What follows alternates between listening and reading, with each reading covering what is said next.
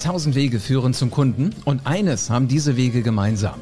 Du brauchst die passenden Worte, wenn es drauf ankommt und wenn du Kunden begeistern willst. Herzlich willkommen zu einer neuen Folge vom Podcast Die Rhetorik-Offensive. Präsentationen sind Rhetorik, Gespräche sind Rhetorik und Social Media ist Rhetorik. Du kannst alle Kniffe der Rhetorik in Büchern oder online im Internet finden. Und dann musst du den nächsten Schritt gehen und Rhetorik nach einem roten Faden in dein Business implementieren. Ich bin Live Ahrens und ich zeige Unternehmern wie dir Schritt für Schritt, wie das genau funktioniert. Und wie du mit Rhetorik Umsatz und Marktanteil wachsen lässt. Jetzt ist der richtige Zeitpunkt dafür, denn jetzt beginnt die Rhetorikoffensive. Irgendwann wird er zwangsläufig kommen. Der Tag, an dem du dich unsicher fühlst. Und dann ist die Herausforderung für dich, diese Unsicherheit zu überspielen. Egal, mit wem du es zu tun hast. Ob das Mitarbeiter sind, ob das Kollegen sind, ob das Geschäftspartner sind, ob das Lieferanten sind. Es wird dieser Moment kommen, wo dein Puls noch einen Zacken höher geht, als dir das lieb ist. So, dann ist die Frage, wie gehst du damit um?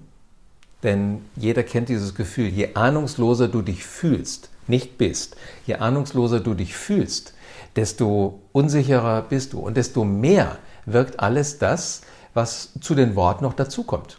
Deine Erscheinung, also wie bist du angezogen? Hosenträger für mich, Hemd, ein schönes Hemd, in dem ich mich wohlfühle und vor allen Dingen auch meine Körpersprache. Also wenn ich eh das Gefühl habe, ich bin unsicher und ich sitze so da, kommt das ganz genau ähm, so natürlich auch rüber. Aber wenn ich alleine schon eine Ausstrahlung hinkriege, wirke ich souveräner. Das ist so das erste Geheimnis, was ich mir immer wieder zurechtlege. Wenn ich merke, mir entgleiten die Dinge gerade.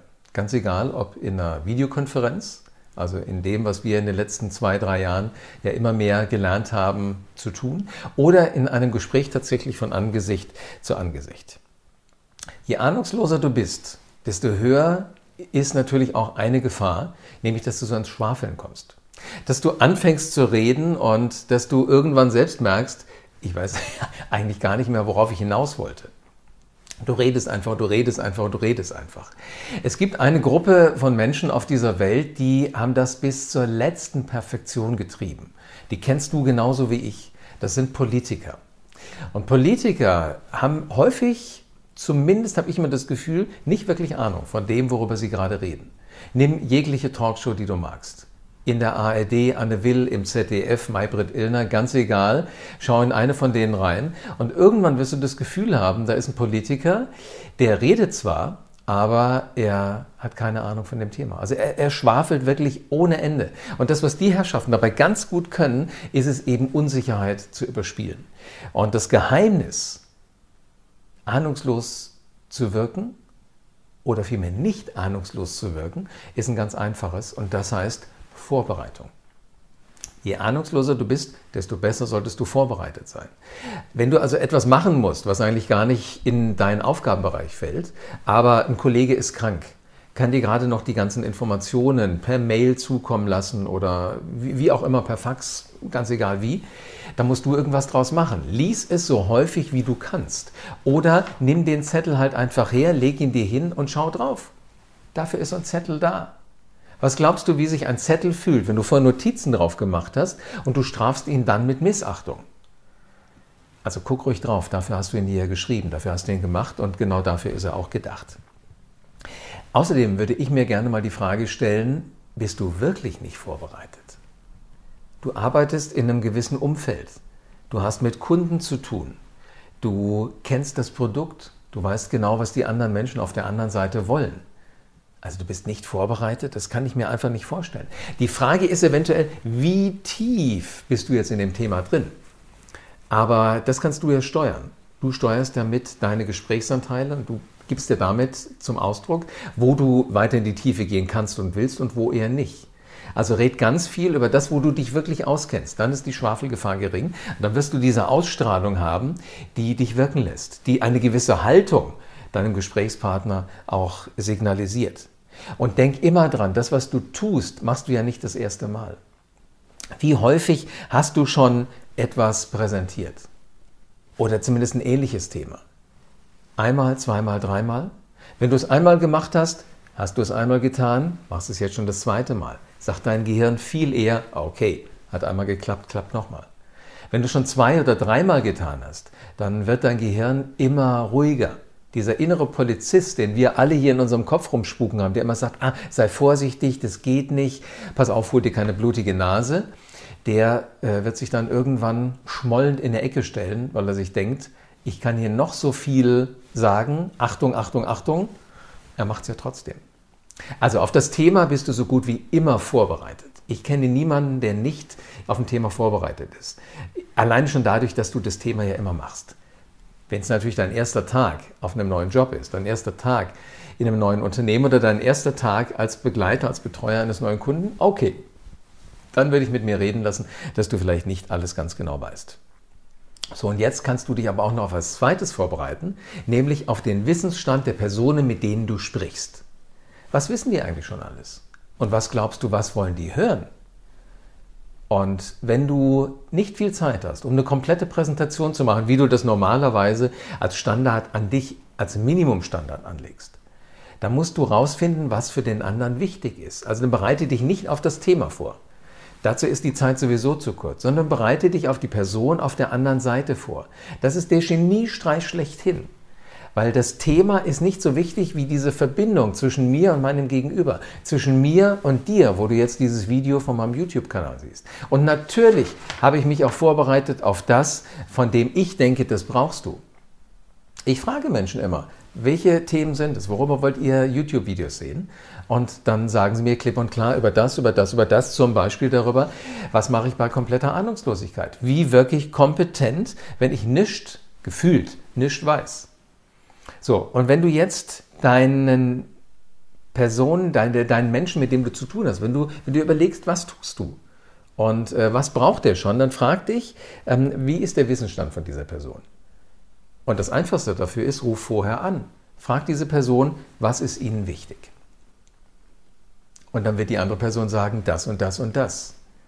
Und das Erstaunliche ist, warum ich immer in entsetzte Gesichter gucke und wahrscheinlich könnte ich jetzt aus deinem digitalen Endgerät hier rausgucken, würde ich bei dir eventuell auch ein entsetztes Gesicht sehen, wo ich lesen kann, das macht man doch nicht. Warum nicht?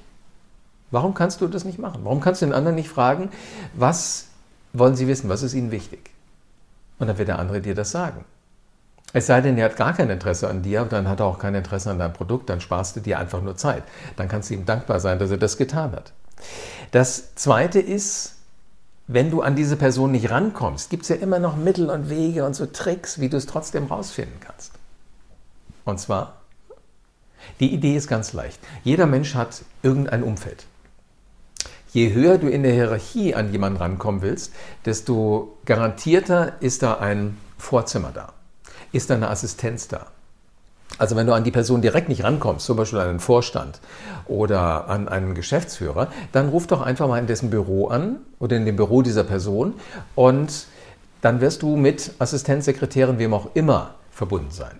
Und dann fragt diese Person ganz offen, was du wissen willst. Ich mache es immer, indem ich sage, ich habe nächste Woche einen Termin bei Herrn, Frau so und so und ich möchte die Zeit möglichst optimal nutzen vielleicht auch etwas früher fertig sein, dass unser Termin an Zeit vereinbart ist. Ähm, was weiß denn diese Person schon über? Also jetzt wird eine Assistenz oder eine Sekretärin natürlich nicht immer sagen können, das und das und das und das ist genau das, was äh, hier unser Chef schon denkt oder weiß. Aber ich habe es ganz häufig erlebt, dass diese Person mir dann sagte, ähm, ich schreibe mir mal gerade eben Ihre Handynummer auf. Ich kann Ihnen das äh, aus dem Stegreif nicht sagen.